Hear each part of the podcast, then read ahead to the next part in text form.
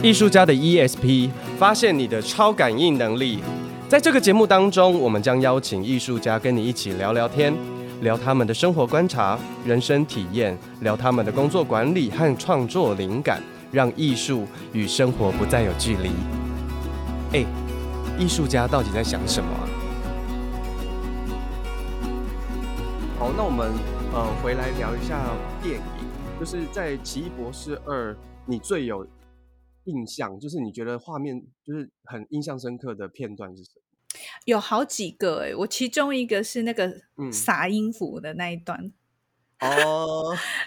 他们就是正派的，就是原本的奇异博士跑到某一个宇宙里面去遇到黑化的奇异博士，奇异博士，然后他手上就是有那个黑暗魔法术，那他整个人也就变得就是手指头都黑黑的，那他。去到那个世界，那个世界正在崩解，就是慢慢的在消融中。然后他就找到了那个、嗯、那个世界的他，然后要跟他谈这样子，谈说你可不可以把你的那个黑暗魔法书就是让出来，因为他觉得那个魔法书是可以让绯红女巫就是罢手的一个方一一个东西这样子。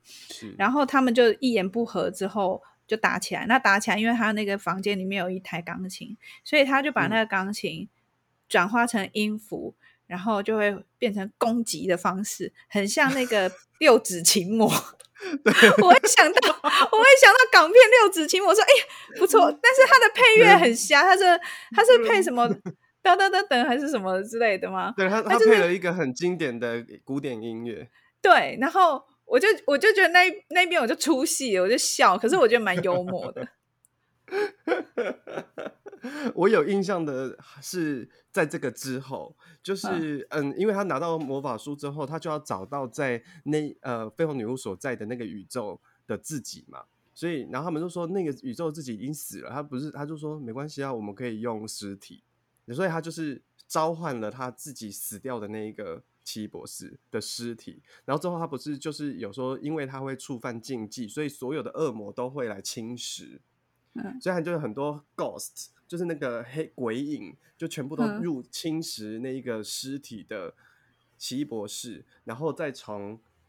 进到他的体内，再从真就是现在现在这个宇宙的奇异博士瞳孔整个这样喷出来嘛，嗯、然后又之后之后奇异博士就驾驭了这些鬼鬼魅以后，就把他整个吸纳回去。丢回那个尸体的奇异博士，好，接下来就变成千手观音出现。但是我觉得最酷、画面最深刻的是，他那些鬼魅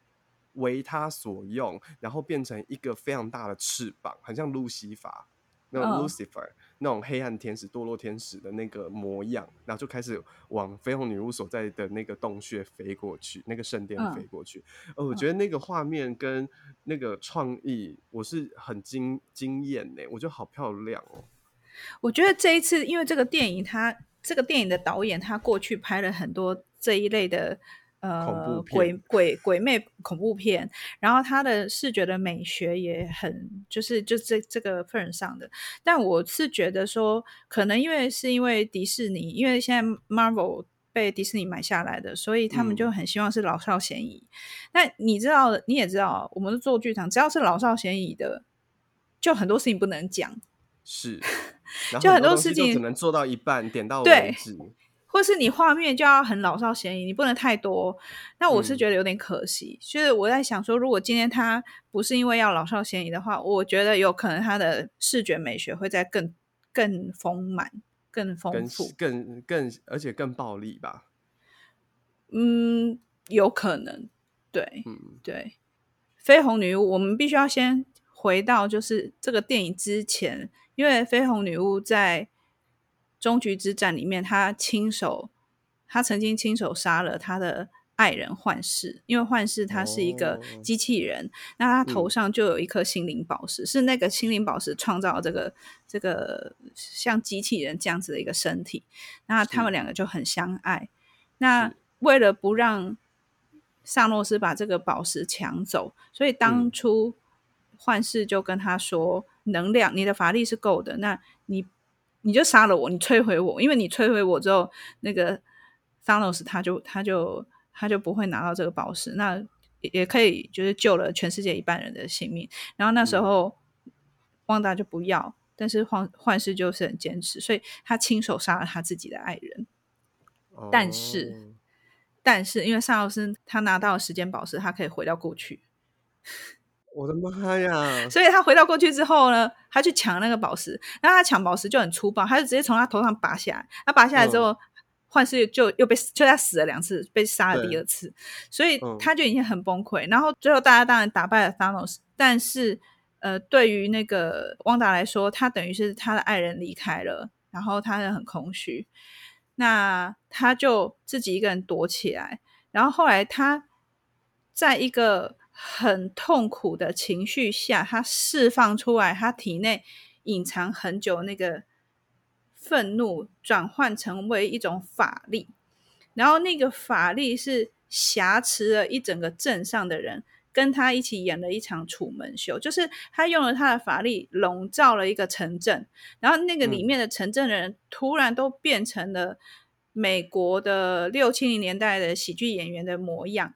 那。他就在里面快乐的生活，然后他的痛苦的能量也释放出来，重新又创造了一个幻视。所以他在那个他创造出来这个魔法世界里面，他有老公有小孩，而且她是一夜大肚子，然后小孩一夜就生出来了。对，然后所以他就他就觉得 OK，我在这我可以在这里，我在我的小世界里面。可是在这个魔法世界里面。有了另外一个女巫，嗯，然后这个女巫非常觊觎，说为什么汪达她有这个能力，可以洗脑整个城镇的人，跟她一起上演这出戏。所以他就跟他变成好朋友。嗯、那最后呢，他自我揭露，就是他其实是一个千年女巫这样子。他就告诉汪达说：“反正你也这么受伤，你也不想要面对这个世界，你就继续在这里沉沦。我保你原本的生活不改变，但你把你的这个法术给我。那因为那个女巫，她是她就是手上握有黑暗之书的这个女巫，那她的法力就是专门吸别人的法力。”所以当两个人方打吸 星大法，对不对？所以两方打起来的时候呢，这个黑女巫就把汪达的能量吸过来。可是因为汪达他也会进化，他也会学习。当他开始不断释放自己的能量的时候，他就知道说他必须要成长。所以他这中间当然细节我就不说，他中间就是有一些转了一些念头。所以两边打起来的时候，怎么讲？他从这个黑女巫身上学了一些。符文的法术，反正总之就是制住了这个黑女巫.反过来把她的能量全部吸过来。那问题是她是个黑魔法的女巫，嗯、所以她把她黑魔法吸到她自己身体里面，然后整个汪达整个就整个蜕变成为绯红女巫，就更强大。嗯嗯，然后挟带着这个角色的痛苦，听说啊，听说他是拍完这个影集之后就直接进到。奇异博士的剧组去拍摄，所以他的角色连贯性还蛮一致的。就是他前面已经经历过这么多，然后就带着这个这个创伤，然后进到奇异博士的这个二的这个拍摄现场。所以他在拍这个角色的时候，就是也能够体会，就是我们可以感觉到为什么他怎么突然黑化。不知道的观众可能就会想说：“哎，啊，他终局之战不是还好好，现在怎么变萧伯这样？” 其实中间经历了，他经历了一段这一个过程。是，刚刚讲的是那个影集版本，就是汪达与幻视的内容。然后他在这个经历过这一段之后，好像只休息了两天的样子，然后就去伦敦了。对，他就去拍，嗯、就是拍《奇异博士》。然后我必须说，我觉得《奇异博士二》真的还好，有这两个很会演的演员。我我想要提一下这两个演员，因为我以前那个伊丽莎白·欧森就是饰演汪达的这个女演员。我很常忽略她，因为过往大家的焦点都是放在呃钢铁人跟 American S，就是、嗯、就是美国队长屁股上面，所以根本就也没有看到他。但我这这一次看影集也好，或是看奇异博士，我觉得他声音好好听，他声音好好听，而且他声音很有一种那个声线，就是我们在剧场里面说那个演员声音非常的有浑厚，可是那浑厚不是很厚，而是说他声线很清楚。然后呢，嗯、那个呃，班乃迪克·康伯拜去饰演那个奇异博士的这位演员，他也是练家子，他也是演舞台剧出身。就是我就上网去 Google 了一下伊丽莎白·欧森，我发现他以前在那个大，就是纽约的一个很有名的剧团，叫做 Atlantic，就是大西洋剧团在那边学习，所以他也是舞台剧出身。然后我就发现说，两个人，你知道两个人的表演非常细腻。你看这两个角色其实可以非常扁平的，他可以很就是反正就是啊张牙舞爪。然后，或者是奇异博士，就是一种很典型化的表演方式。可是他们两个人表演是很细节，很多细节。我觉得这个练家子演员真的不一样，嗯、这真的很厉害耶。嗯，因为我在看的时候，其实我没有看过奇异博士一，但是在看奇异博士二的时候，其实是很快能够抓到。抓到这个角色的一些形象，我说的形象是因为他在《奇异博士二》其实是没有你像你刚刚说《奇异博士一》那种目中无人，我那个目中无人也是我事后去补的。可是他在、嗯、他在博士二的时候已经是比较有温温暖，然后开始有同理心、同情心的这样角色，但是你在他身上还是可以在某一个眼神看到他的那种。高知识分子的高傲，嗯，对。然后我觉得这个是很厉害的，因为这如果你是完全没有任何背景的状态之下去看的时候，他还是可以给你这样子的细节的讯息。我觉得这个是演员真的是很厉害的功力，因为他大可不必这么做。对，就他真的可以，就是这个角色在这个剧本里面，他就是要展现他的同理心，然后他很厉害，那他就是。做很多很厉害的那一些动画的特效的动作，这样就好了。他完全不需要提供给你他角色背后的那些资讯。嗯，对，这个是我觉得是蛮厉害的地方。嗯，因为我想 YouTube 上面有很多人在评论这个电影，那我觉得他们评论的大部分都是手法，那比较少人讲到表演。嗯，我会觉得说伊丽莎白·欧森她。因为他一开始他是一个很正常的状态，然后是自己说溜嘴之后才揭露，呃，把那个幻觉拉开，原来这里已经是一个就是枯枯萎的一片，他然后他自己整个是已经黑化状态。你听到他在讲话，讲每一句，他每一句台词，他不是只有台词就说出去，你的台词听得出他里面的情绪的转折，而且他的台词是可能很简单的一句台词，比如说。你们施展你们的能力，你们是英雄。可是我觉得不是，这公平吗？嗯、呃，可是他的说，他的他在那个台词里面，你可以听得出来，他里面的他很冷静哦。可是里面也不是语语带威胁，他是里面你可以听得出来，他有点酸楚又恨，可是他又很冷静的说出这些东西，又轻轻的，我觉得好厉害。嗯、然后那个 Doctor Strange 也是啊，因为班莱迪克我们本来就知道他就是一个实力派演员。两个人，我觉得哇，还好是这两个人把这个角色层 次就是拉起来。漫威就是要进电影院去看，因为它就是个爽片。你不进电影院看，你是没有那种爽感。但因为也是爽片，然后他们拍摄，你知道他们拍摄有很多保密。嗯，过往在拍摄的时候，呃，大部分的演员是不知道整出戏的剧本长怎样。诶所以他们就因为他怕他们那一页的剧本是不是？常常就是他们前后场这样，就是很怕他们泄密啊。像之前那个那个 Tom Holland 那个蜘蛛人，他就不小心说了，对，他是不小心说了有嘴，所以他们常常是那个只有拿到局部的。脚本，那你一个演员拿到局部的脚本，嗯、你不知道头不知道尾，你也只能就好吧。现在叫我干嘛我就干嘛了，所以他很难去诠诠释出真正的层次。嗯、那听说是之前在终局之战的时候，好像唯一有拿到完整剧本的角色的人就是 Doctor Strange，因为他最后有一个关键的一场戏，就是他要钢铁人自己去执行最后的那个任务，可是他前面不能说.说了就会说破。所以他必须要知道前因后果。那听说他是唯一一个把剧本读过的人，所以有时候也是因为他们拍片的需求，也有可能其他演员 maybe 是可以做得到，可是他就是他们不知道后面会发生什么事，前面会发生什么事。嗯，但是我其实我觉得在看这样的，在看这样子的电影的时候，我觉得我也会在想说，其实他们拍在拍电影的时候，其实蛮辛苦的耶，因为。他们一定都是在完全绿色的摄影棚、绿幕前面拍，oh. 所以他们连实没有实，第一没有实景，第二没有道具，呃，有可能有一些随身小道具，然后甚至因为他们有很多特效，所以甚至他的对手都是穿的，就是那种呃侦测装，那个侦测装这个可能你穿一身灰色，然后有很多感应点。然后你在你要在面对这样子的人面前演戏，然后还要很真挚的哭，然后叫他不要走。我觉得天哪，我我每次只要一想，我就想说这个要怎么拍啊？这他们太屌了，太厉害了。所以这些演员其实很很专业。我印象中有一次在看那个班奈迪克康伯拜区，他在呃哈比人。电影里面，嗯、他客串了一个角色，嗯、就是那一只恶龙。然后那一只恶龙其实是动画，嗯、可是侦测装也是侦测他的身体，所以其实他在拍的时候，他身上贴满了侦测侦测装置。然后他趴在地上学龙，他去学模拟那个龙的前进的方式，嗯、然后发出很低沉的声音。然后因为班莱迪克他的声音是很很可以很低的，所以。他在，他们就在捕捉他的动态，然后我才发现说，哎，其实班乃狄克康伯拜区他的那个他的那个动作很很轻盈，哎，他是身手不错。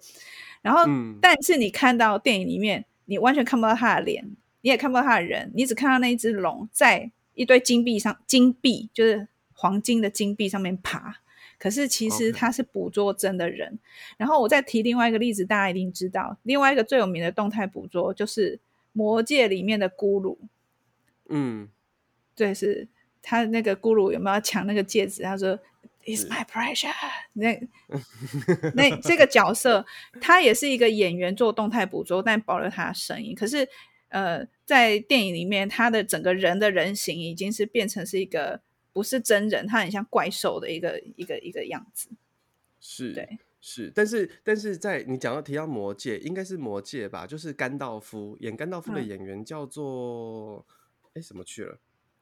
哎，就是那个英国演员。然后他不是在一次的采访当中，他曾经就说，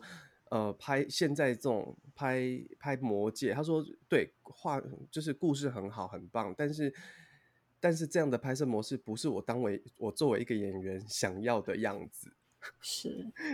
对，他就是因为他就有说，像他，例如说甘道夫，他是一个很就是他是大巨人嘛，然后但是其他的其他的哈比人啊什么都是都是比他还小，所以他没有办法真的真真实的这样拍，所以他们的场景就是你想想看，就是你们在一个完全绿色的房间里面，然后就有很好多个小杆子，上面就贴着不同的哈比人的角色的脸。然后上面有一颗灯，所以他就是看着这些灯，嗯、然后哪一些灯亮，红灯亮的时候，就代表这一个角色正在讲话，然后消失的时候，哈比那个甘道夫就要开始讲他的台词，然后在 另外一个灯亮的时候，就代表那一个角色正在讲话，然后结束之后换他要回应，然后他就说：“这不是我做我当演员想要看见的事情，就是超级没有成就感的表演。”哎，我觉得他们应该这些科技那科幻片，他们应该要释放一些这样子拍片的过程，我觉得应该超有趣。就把有啊，就是把我们胃口养坏，真的。然后，然后像常常如果你去呃 YouTube 上面找那种 behind the scene，就是呃幕后花絮，就常常会看到那种。他会，他不是会拍真实的影影像片段，然后再再放一段，就是他们真实拍摄的片段。对，我有时候就会想说，我的天呐，这这个到底要怎么演呐、啊？就是像例如说，我有看到一个有一段是一个女生，她从从二楼搭一个升降梯要到一楼，然后就要走走往前走，然后右拐之后，她就会遇到一个人，然后就跟他打斗。好，所以他在真实的拍摄是这样，他就站在一个地方，然后就不停不动。因为升降梯正在跑，所以他完全不动，他也没有做一个道升降梯的道具往下降哦，他是站在原地不动。然后时间到了以后，他就转身，然后出去，然后右转打架，然后就结束了。那我想说，那个演员的想象力真的要开到 turbo 哎、欸，就是如果演员的想象力不开到 turbo，他没有办法逼迫自己进入那个幻觉跟那个世界。所以这又要跳回去，我们之前提过那个《妈的多重宇宙》，为什么它这个电影会让这么多人，尤其是在北美，就是一面倒的好评？我觉得它保留某种手感的温度，嗯、像现在的很多的、嗯、呃，像漫威这种大片，它其实很多场景它都是在绿屏前面表演，那演员真的只能靠想象。可是呃，在《妈的多重宇宙》里面，很多的打斗片是实打实的，是真的那个场景，然后真的人在对打。那我觉得这个也会想到我们以前八零年代在看成龙的那个什么警察故事系列，嗯，有没有飞天从上面特技飞下来？那个还结合特技，那时期也是实打实的。可是像现在几乎都是有替身，可是也都是一一一个片段一个片段这样剪接，或者是。呃，把那个 wire 就是那个吊吊悬吊系统，嗯，对，悬吊系统，呃，把它这屏蔽掉。但是我们以前那样子的确是比较危险的，是，不是每一个人都可以像 成龙这样。成龙所以成龙他自己就有一个成家班嘛，就完全是武打特效特技演员。对对、嗯，像我看那个呃杨紫琼的访谈呢，他就有说。要拍这部片的时候，他就回头去找以前合作过，就在香港合作过的这些师傅们。然后他那时候说，他一开始就很担心，就是把他们全部都拉到那个美国去拍。啊，怎么大家都是好像一开始都很松散，都没有在准备，因为其他人都已经准备好了，可是他们还在那边吃便当啊，呃，吃东西啊。对对对。然后他就很紧张，他就是进去去跟他们讲说：“哎，那我们等一下怎么弄？”他说：“有啊，我刚场景看过了，等一下就这样这样这样这样这样这样这样这样讲一讲就好了。”然后他们很快就上手，就马上就演练这样。对，还是有实力的，我觉得。我觉得我们还是还是有这方面的实力，对啊，是，对，所以好的电影它还是可以不受限制的。哎，那那我要问你，就是我还我我们在拉回奇异博士的这个故事里面，因为因为我在看的时候，我有发现，就是每一个角色都会，就主要是汪达跟奇异博士啊，他们都是穿越不同的时空，因为奇异博士能力就是打开时间的裂缝嘛，去旋开来，然后进到不同的宇宙。然后 America 就是那个美国美国小姐也是，就是就是她她的能力就是她可以。能力一爆发，他就可以直接穿越，他根本完全不需要透过什么样子的法术。但是重点是，我们在里面看到了好多次，呃，汪达汪达跟不同的汪达在对话，或是奇异博士跟不同的奇异博士在对话，就是那种跟平行宇宙。平行宇宙中的自己相遇这件事情，我觉得这个概念是蛮酷的。因为以前可能是像看小叮当，小叮当就会跟大雄说：“呃，哆啦 A 梦，不好意思，哆啦 A 梦跟跟跟跟大雄说，我们回去到那一个时代的时候，你千万不可以被那个时期的大雄看到。”嗯，对，不然你会破坏那个时间轴，或是破坏那个事件这样子。然后你会对未来产生影响，但是在这个宇宙里面，是他们就直接面对不同宇宙的自己。我觉得，我觉得那个东西对我来说，好像那个真真的其实也蛮像说，我们有没有机会跟未来的自己相遇，或是我有没有可能回到过去跟过往的自己遇在一起，然后去改变一件事情。嗯，我我觉得这一定是可以的。我觉得。呃，此时此刻的你就代表了你的过去、你的现在、你的未来。所以，当你想要改变你的未来，你就必须先改变你对你自己的感受。如果你对你自己的感受是成功的，你当然你就会往那个路上去前进，因为你的能量场、你的磁场、你的频率，它都是往那个方向去。那当然，这个我觉得这部分的练习是很多的，你可以。透过静心，透过冥想，也可以透过自我对话，但万般不离其中。我会最常说，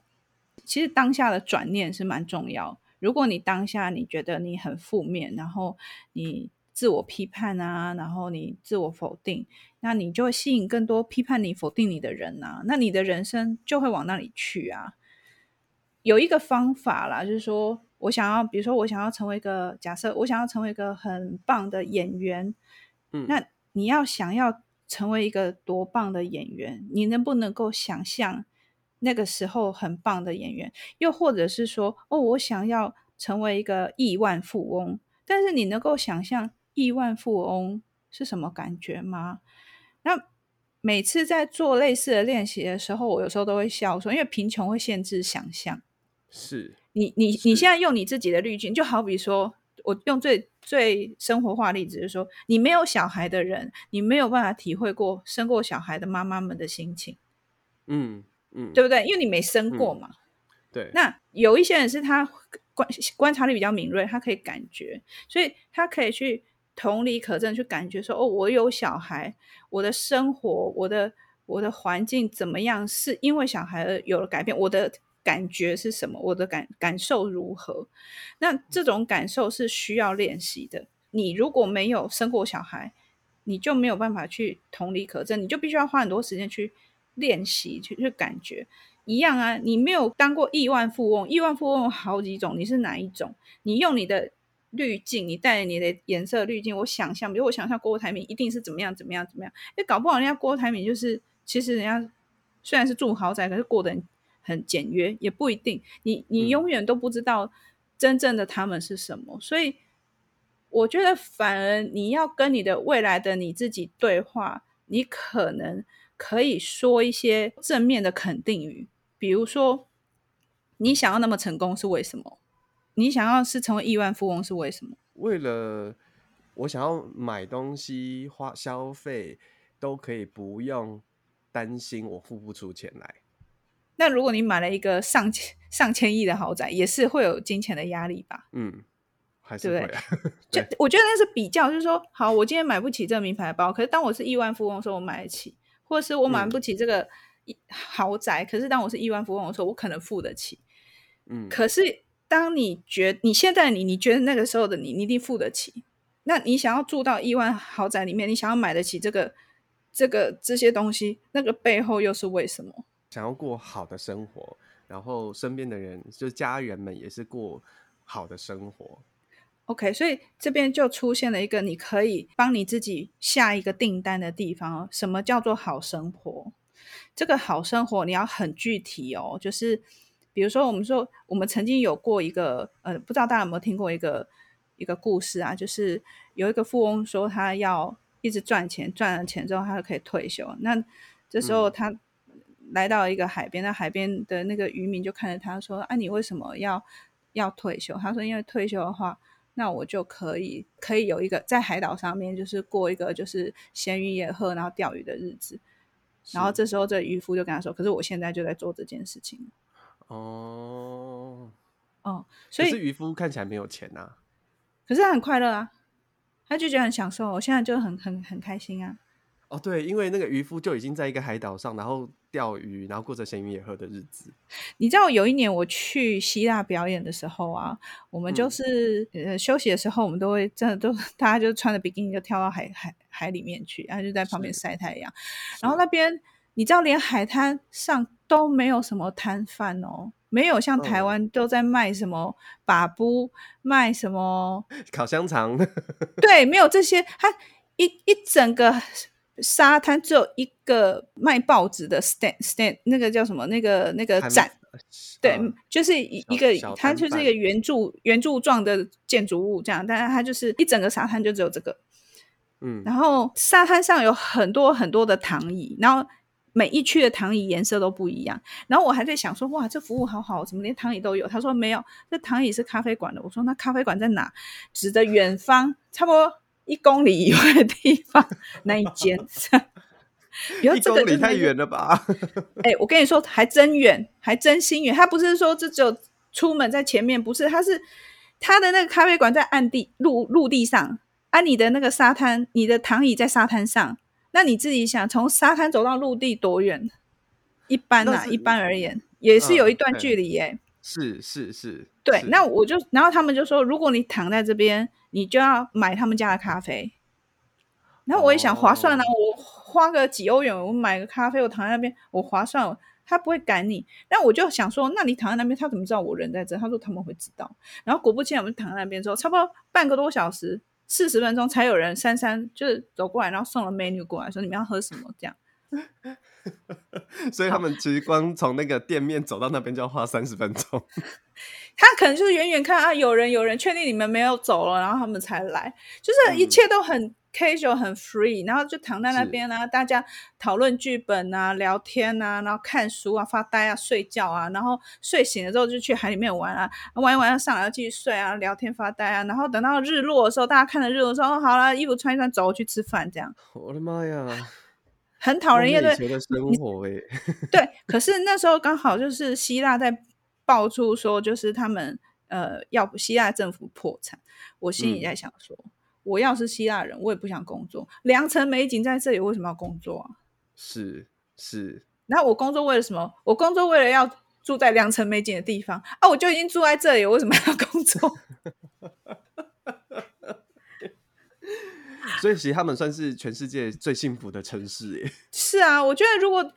你要去想说你背后你想要成功，你背后的理由是什么？如果你想要过上好生活，是因为你觉得你现在负负担不起什么样的物质，所以你才会觉得那才叫做好生活，还是你觉得是一种心理的满足感，嗯、而不是匮乏感？因为匮乏感是你会不断的追求你没有的，别人有车我也要有。嗯，然后有车了之后，就会从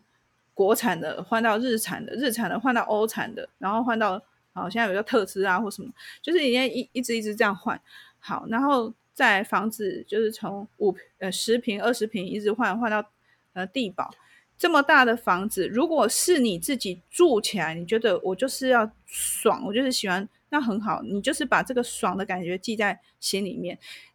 你可以去显化，你有那个能力去显化那个那样子的状态。可是有些人他其实是觉得说，嗯，我觉得我这边，呃，比如说我想要换房子，是因为比如说我邻居很吵，然后或者是、嗯、呃，我觉得呃这个居住环境的品质不好，或者是我觉得好像有点肮脏。你只是其因为其他理由，又或者是说哦、呃、大家都这么做，所以你必须这么做。那那个都不是你真的心里想要的，嗯，我觉得是你要自己去回看，说你你想要的成功，你想要的好生活，你想要的那个未来的版本的你是什么样子的感觉？通常那个感觉就是一种满足、圆满